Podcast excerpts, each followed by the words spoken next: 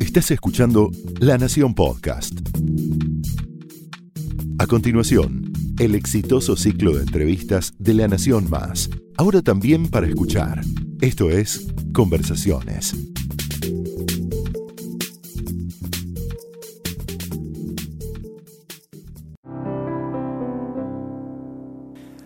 Están? Mi nombre es Víctor Guita, estamos en conversaciones con Mercedes Morán. Bienvenida, Mercedes, ¿cómo estás? Hola, muy bien. Algo así como la mujer del momento, diría yo. o por lo menos el momento para quienes estamos cerca del cine. Eh, estás, acabas de presentar Familia Sumergida, película de María Alché, así se dice. Sí. ¿Cómo, ¿Cómo fue eso? Disfrutaste mucho de ese rodaje, escuché decir por ahí.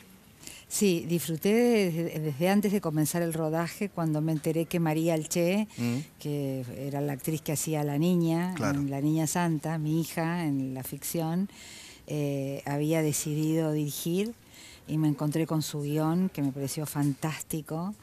Y, y en las charlas previas, los encuentros previos, este, si bien yo había seguido viéndola, María, Mm. eh, no fue con tanta frecuencia, entonces pasa como con esos chicos que ves cada seis o siete meses y los ves muy crecidos. Y sorprendida por el guion fantástico que había escrito y por las ideas que tenía al respecto en los sucesivos encuentros, me entusiasmé mucho y después realmente el rodaje fue sentir que tenía el privilegio de ver eh, nacer una gran directora, eh, expresarse así de una manera fantástica, con una gran directora de arte de luz, eh, francesa, Hélène, que fue la misma directora de, de muchas películas que hemos este, eh, visto, como no sé, la de Pina, Bauch y demás, que establecieron una relación muy de, de igual a igual. Este, y la verdad que el set, el rodaje, eh, crear todo ese, ese clima, esa película tan intimista que hicimos, este, fue muy placentero en sí mismo y además ver que la comandaba María, ¿no? una de una especie de, de esas hijas que tengo en la profesión y verlas crecer me, me da mucha felicidad. Dijiste de ella que era la heredera de Lucrecia Martel. ¿Qué, qué, qué la une en todo caso? Ya el tiempo dirá si lo es o no, pero ¿qué, qué sentís que la une en términos estéticos o de búsqueda personal?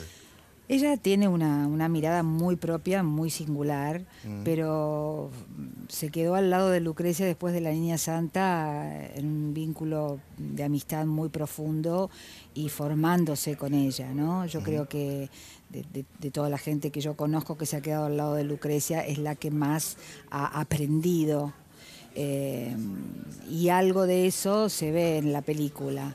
No porque, mm, porque sea una, una- una especie de Lucrecia Martel, nada, na- nada más alejado, pero, pero sí hay una manera de mirar, una manera de indagar, de, de- de acercarse al, al interior de, de los personajes, a manejar el, lo enrarecido de una situación, eh, que al igual que con Lucrecia, me llamó mucho la atención, eh, con Lucrecia me, lo- me sucedió en La Ciénaga, eh, que también era su primer película, como una, una especie de sabiduría eh, de alguien muy experimentado, siendo en ambas ocasiones ambas muy jóvenes, ¿no?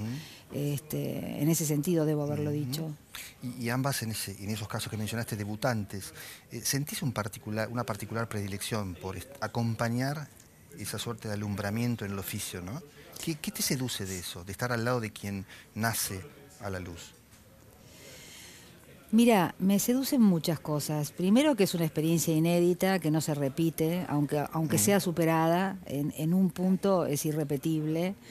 Eh, hay un nivel de compromiso que pone el, el director o la directora en la primera vez, eh, una necesidad, un hambre un- que no se repite. Y después también me halaga mucho el que me tengan en cuenta para las óperas primas porque en general un director que hace su primera película, eh, aún pudiendo contar con actores experimentados, eh, declinan Mm. por temor en general, ¿no? Claro. Por temor a, a no poder dirigir, a, a, recibir, en el mejor de los casos, demasiados consejos, al no poder corregir. Entonces, este, me gusta porque sé que conozco a muchos de ellos que, les pasa esto y que me elijan significa que, que les, les, doy como un permiso en ese sentido, lo cual a mí me, me gusta, ¿no? sentir que soy abordable, que, que, me comprometo con ellos igual que me comprometería con un director más experimentado. O sea, el, ejercicio que yo hago en el cine básicamente es ese, es el de entregarme a la directora o al director ciegamente. ¿Y, quienes debutan en esos casos, em, vos, sos una mujer que, interviene mucho, o eso dijiste alguna vez, en la, puesta en escena, sos muy atenta a los rubros en general. Eh, te, consultan o simplemente se inhiben y dirigen? Digo, ¿cómo manejas el equilibrio entre dejarlo ser, ¿no? acompañar ese alumbramiento, pero a la vez, si tenés algo para decir, ponerlo en palabras? En el cine casi no, casi no, mm. no intervengo. siento que el cine no me pertenece, que hay algo que yo no mm. puedo manejar ni controlar eh, de ninguna manera. Eh, por eso ni siquiera nunca he tengo ni siquiera la fantasía de, dirigir cine. En el teatro sí me sucede. En el teatro excedo mi rol de actriz y participo abiertamente en casi todo, desde la elección del texto, eh, quién va a dirigir, quiénes van a actuar, eh, qué, conformo el equipo en general. Eh, es cierto que muchos de los proyectos que he llevado a cabo en teatro han nacido de alguna obra que yo he elegido. Si obviamente me, convocara algún productor con un trabajo ya hecho, un mm. texto, un director, un elenco, no tengo más que aceptar o no aceptar. Pero aún en los casos en los que me convocan en general, me convocan a partir del texto y luego con el productor eh, más o menos conversamos quién podría ser el director más adecuado o el elenco, mm. pero hasta participo en la manera de comunicarlo, ¿no? Mm. Me parece importante. cuál dirías que fue tu, encuentro artístico más potente? ¿Con quién quiero saber, por supuesto, y por qué sobre todo? Es difícil responder esa pregunta, es como si uno de ellos, para si quiero más a mi mamá o a mi papá. No, no, por eso digo, pensemos en un par y bueno, habrá otros seguramente, pero pero me interesa sobre todo entender el mecanismo de lo que sucede. Mm. ¿Qué te ocurría como actriz? Mira, bueno, evidentemente Lucrecia fue una persona que llegó a mi vida eh, cuando yo había hecho poco cine. Mm, em, y creo que para mí fue un antes y un después. ¿no? Yo, yo aprendí a, tener un criterio que creía que lo tenía solo como espectadora y, y que veo que a muchas, a muchas personas les pasa eh, y tardé en entenderlo, tardé en comprender. Yo creo que terminé de rodar La Ciénaga, eh, se estrenó La Ciénaga y todavía hoy, cuando eventualmente por algún motivo la vuelvo a ver, eh, sigo dándome cuenta que hubo un montón de cosas que yo no sabía que estaba haciendo. No, no, no. Fue un tipo de cine que me hizo poder apreciar otros directores, otro tipo de cine, en fin. Pero más allá de esto, lo que más, lo que, lo que más felicidad me da es la, la, variedad que he tenido de trabajar con tantos directores y directoras tan diversos, eh, ocupando lugares tan diferentes, de la gran industria, de los muy experimentados, de ópera primistas, de mujeres. La verdad que este año eh, se acaba de estrenar eh, Familia Sumergida y se está por estrenar eh, Sueño Florianópolis, mm. que son dos películas que dirigieron dos mujeres, María, más joven que yo, y Ana Katz, más, a quien considero también es más joven, pero un par. con ella repito película y también la dirigí en teatro y, y hay algo de la mirada de la mirada de las mujeres en el cine que me resulta muy, muy este muy confortable, ¿no? Muy empático. ¿Y, podés decir, poner en palabras de qué está hecha esa mirada? ¿Qué es lo que define lo femenino? ¿De qué está hecho ese punto de vista? Yo creo que tiene que ver con muchas cosas, ¿no? Tiene que ver con, eh, con un tipo de complejidad, eh, con una manera de, sentir, de, percibir, eh, con un tipo de humor que es bien distinto. y básicamente con una, con una comprensión de algunos mecanismos muy femeninos eh, y la, la, mirada que te da el habitar ese universo, ¿no? Claro. Mm. Sí, aunque hay hombres que lo han hecho muy bien, por supuesto. Muy bien. Bergman, el primero de todos ellos, probablemente. Probablemente. Mm. Sí, sí, bueno, de hecho he trabajado yo con directores que tienen una mirada maravillosa. Eh, vengo de trabajar con con Andrés Good, un, director chileno. Chileno, claro. Él quiso, mm, eh, bueno, muchas películas este, fantásticas. Eh, ¿Cómo se llama? Ayúdame, la de Violeta, Violeta, mm. la de Violeta Parra, Violeta se fue a los cielos. que bueno, se sumerge en ese mundo de esta mujer tan particular y lo hace con una mirada y una sensibilidad muy, mm. muy corrida del machismo, ¿no? Familia Sumergida es em, la historia de un duelo, sí. podemos decir. Sí, es em, el tipo de conciencia alterada que te queda después de una pérdida y cómo, y cómo la vas llevando a cabo, porque la vida nos da unas licencias por, por, muerte familiar unos pocos días y son duelos o elaboraciones que llevan más de un... No, no, no, no se puede especificar cuántos días te van a llevar.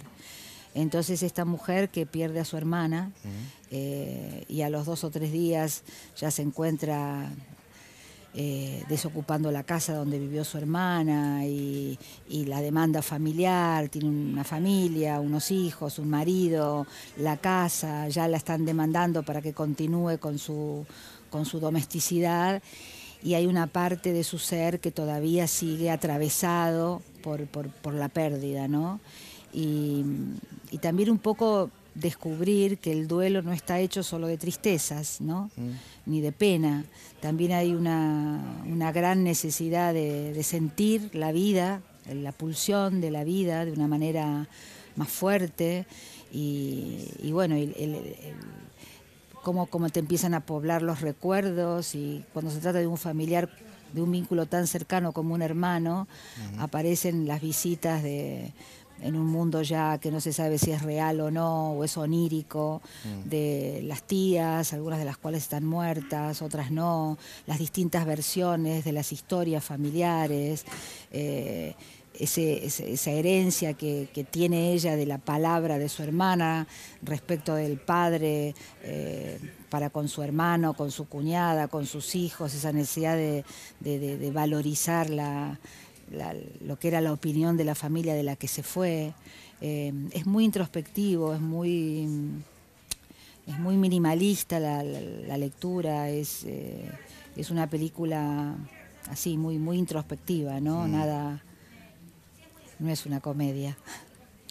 e imagino que en, algo, como ocurre casi siempre, por otro lado, habla de vos, ¿no? Porque puedo, puedo intuirte como una mujer que frente a sus propios duelos también acude a esa suerte de vitalidad, ¿no? De gesto, inclusive con algún humor, ¿no? Para sortear un poco el dolor o las heridas, en fin. Sí. ¿Es así?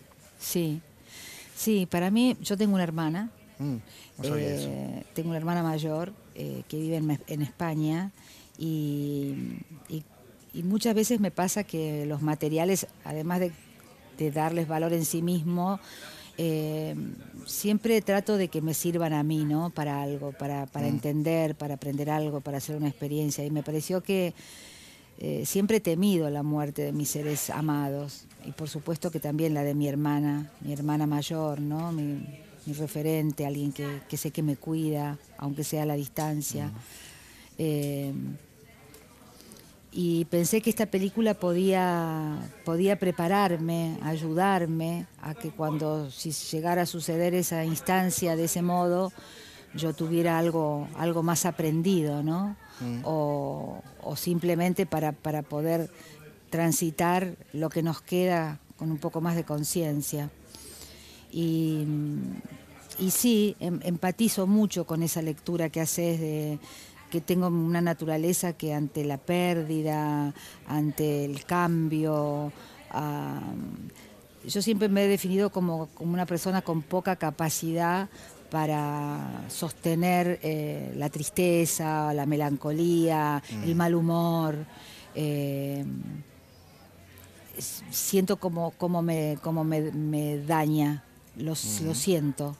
Entonces este, siempre trato de, de cambiar el chip de, la tristeza por algo más constructivo.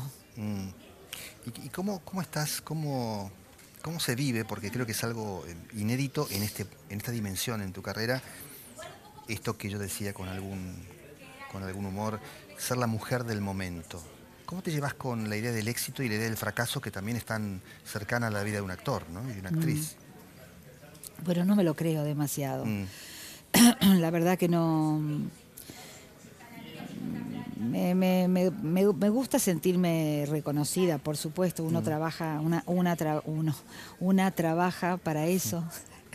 este, lo tomo como, como una manifestación de cariño, de reconocimiento, me, me da mucha felicidad, pero mm, ya tuve otros momentos donde también este, de alguna manera se mm. me consideró, ¿no? Por distintas circunstancias, no sé, o un éxito muy grande en televisión, otro año donde también se juntó teatro, cine y no sé qué cosa. Eh, la felicidad más grande a mí me la dio poder haber podido llevar a cabo un plan eh, que, muy conscientemente llevé a cabo, mm. eh, que fue em, escribir un espectáculo unipersonal para poder salirme de la estructura del teatro como yo lo venía haciendo, que siempre era un año o dos años de teatro, y que no me permitían eh, aceptar algunas propuestas de cine que me encantaban y que me venían ofreciendo. Paralelamente a esto, eh, el viajar haciendo películas era algo que tampoco aceptaba porque mis hijas todavía eran chicas, en fin, una cantidad de demandas familiares que me lo impedían. Entonces cuando armé este espectáculo con la idea de poder hacerlo, lo que más felicidad me dio fue concretarlo, mm. eh, que se dieran, poder filmar, hacer muchas películas. Este año se juntaron por casualidad los estrenos de cuatro o cinco y de ahí viene lo del momento. Yo pensé que una o dos de ellas iban a viajar, viajaron las cuatro. Mm. Eh, cosas aleatorias. En realidad lo que, lo que me dio felicidad y lo que yo vivo como mi gran momento es haber podido llevar a cabo en un país como este eh, un objetivo que, que, que, atravesara el cine, que es tan difícil en, este lugar, con esta industria que tenemos y con esta política cultural, eh, y poder a los 60 años eh, sentir que vivía la fantasía que siempre tuve de una actriz de cine que viaja y que, y que comparte con otras actrices y con otros actores y con otros directores, todo lo que te permiten los festivales, ¿no? el, confrontar más mm. de igual a igual y eso. Aquel espectáculo unipersonal, eh, con ese espectáculo te diste además un gusto muy particular e inesperado, debo decir, que fue una suerte de gigantesco striptease, una suerte de desnudo, porque era de pura cepa autobiográfica, ¿no? Sí. ¿Qué, te, qué te llevó, qué necesidad te llevó a montar eso en escena? Pues es que cuando lo escribía no, no sabía, me hacían esa mm. pregunta, que, ¿cuál fue, por qué, ¿no? ¿Qué, qué, te llevó? Y no lo sabía y, entonces respondía, seguramente cuando lo haga eh, me daré cuenta. Creo, eh, después de haberlo hecho durante mucho tiempo, eh, que fue una necesidad de tener un vínculo más estrecho con el público. Mm. Creo que fue eso creo que fue trascender un poco este vínculo eh, que se genera como mediático, ¿no? Donde parece que te conocemos, que somos amigos, pero no, eh, sino poder ofrecerme de una manera más eh, cercana, más íntima, una necesidad también de ser muy honesta con algunas cosas. Y creo que también hablar de mi padre debe haber sido uno de los motores que me, que me llevó a escribir todo ese espectáculo. Y de hecho recuerdo que cuando escribí, escribí, escribí, después cuando empecé como a darle forma a la estructura hubo un montón de cosas que sobraron, otras que faltaron, pero en un momento claramente dije, saqué un dos o tres cuentos de mi padre porque dije, se me, se me va a transformar en un homenaje a mi padre y no era ese el propósito. ya que estamos en este universo de padres e hijos, ya sé que fue fabulosa la experiencia, ya sé todo lo que has dicho por allí, eh, pero contame algo más de, esa convivencia en el set, en esta película, en Familia Sumergida, con Manuela. La verdad que fue súper linda, eh, a diferencia de, Mercedes, mi hija mayor, que mm. también es actriz, Manuela no tardó nada en aceptar trabajar conmigo. Eh, May se resistió bastante, necesitó hacer su camino sola eh, y después fue muy gozoso el encuentro con ella. Con Manuela eh, fue muy diferente. Este, la primera película que compartimos fue Sueño Florianópolis, eh, que me llamó la directora Ana Katz para decirme que la había visto a Manuela actuando en una serie, si no me molestaba a mí que ella eh, le podía hacer una, prueba, un casting y, para el personaje de mi hija. Le dije que no, por supuesto. Hacía poco tiempo que Manuel había decidido ser actriz, hacía un año que estaba estudiando, un poco más. Y bueno, al principio eh, tengo que reconocer que me resultó un poco cuando yo me voy a hacer cine, sobre todo cuando hago cine y me voy de casa, en este caso nos íbamos a Brasil a rodarla, es como que para mí es una felicidad porque me opero de toda la domesticidad, me voy solo bien. Entonces, llevarme a una de las hijas era como. Eh, pero desde ya dije que sí. plan, claro. Ese plan sí pensé que se me podía arruinar. Pero no solo no se arruinó, sino que se, se multiplicó primero porque fue un deleite verla a ella trabajar y, y, Manuel es una, es una mujer muy independiente, que establece una conexión con mucha facilidad y muy buena con todas las personas. Este, y después que bueno, se armó de tal manera esa película que Gustavo Garzón, mm. también la directora eligió a su hijo, conformamos una familia, teníamos la mitad del trabajo hecho prácticamente, nos divertimos mucho, con Gustavo también nos conocemos de chicos y conocemos a nuestros hijos, eh, Ana es una directora maravillosa. Y cuando se repitió con, con, María Alche, que de manera muy similar me dijo que la había visto y que había un personaje que le gustaría que hiciera Manuela, me encantó. Así que ahora estuvimos juntas en San Sebastián porque esas dos películas fueron. Así que vengo de hacer eh, esa última experiencia con mi hija eh, presentando películas en un festival. Eh, ya no vive conmigo Manuela. Mm, Así que todo lo que todo lo que sea Ese fue un duelo también, me acuerdo. Sí. Mm. Todo lo que sea experiencias de viajes y de trabajo y de compartir cosas con mis hijas me entusiasma un montón. A propósito de mujeres, ¿cómo, cómo, cómo ves este fenomenal, extraordinaria escena femenina que ha crecido? ¿Qué, qué ves allí? Hace muchos años que estás comprometida. Sí, me siento muy feliz, muy interpretada, eh, muy feliz de ser contemporánea. Este es un movimiento, ya sabemos, que empezó antes de que yo existiera, pero ha tenido momentos, ¿no? hitos. Me siento muy feliz de ser contemporánea a uno de esos hitos, a que suceda en este lugar. Eh, la verdad que es lo único que me da esperanza en este momento.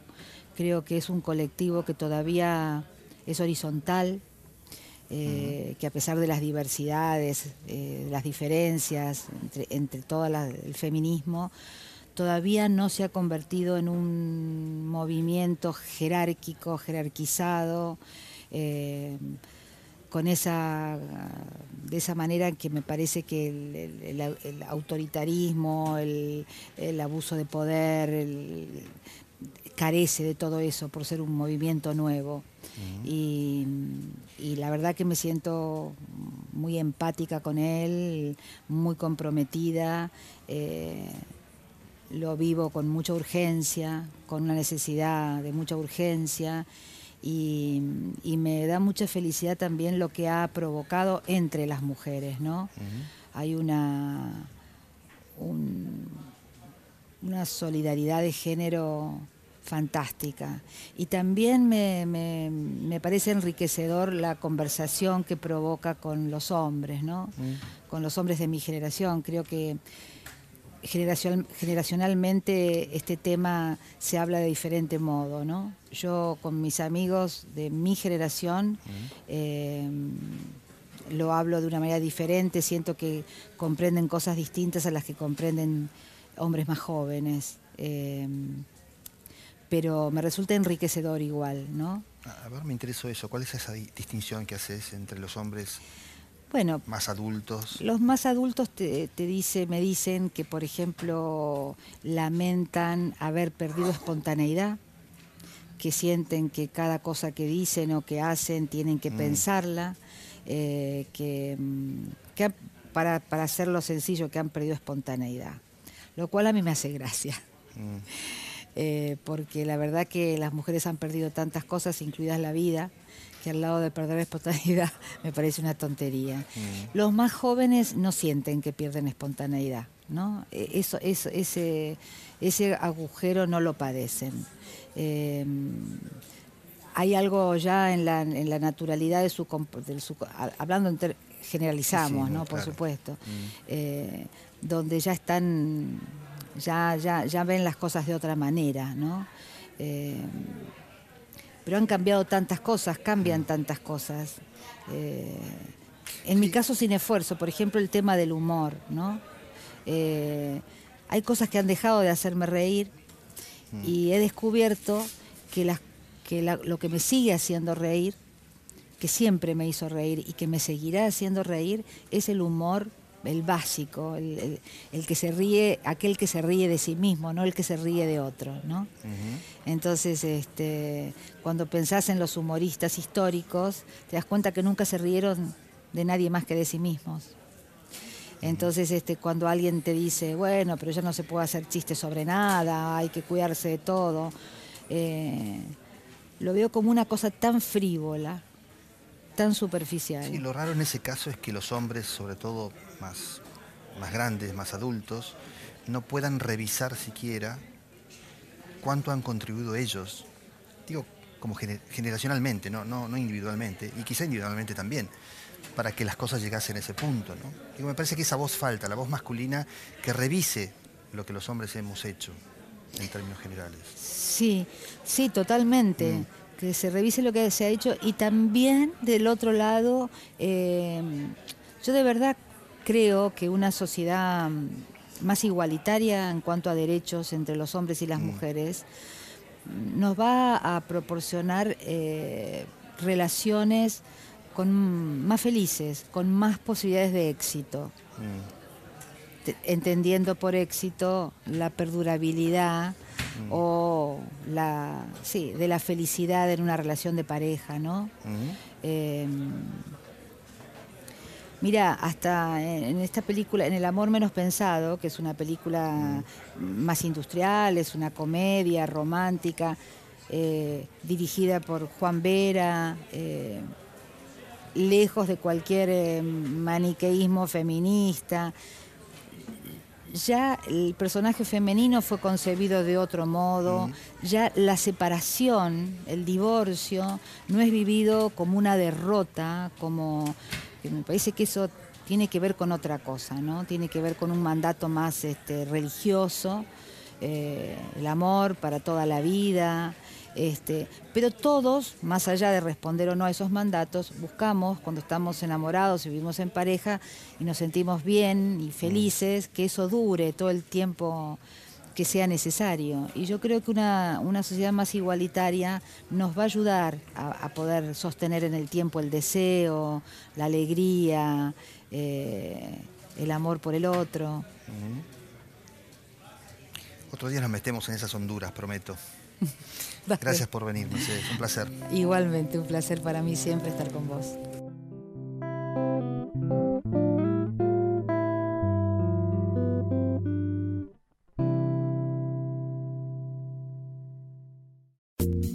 Esto fue Conversaciones, un podcast exclusivo de La Nación. Escucha todos los programas de La Nación Podcast en www.lanacion.com.ar. Suscríbete para no perderte ningún episodio. Estamos en Spotify, Apple Podcast, Google Podcast y en tu reproductor de podcast favorito. Seguí escuchando La Nación Podcast.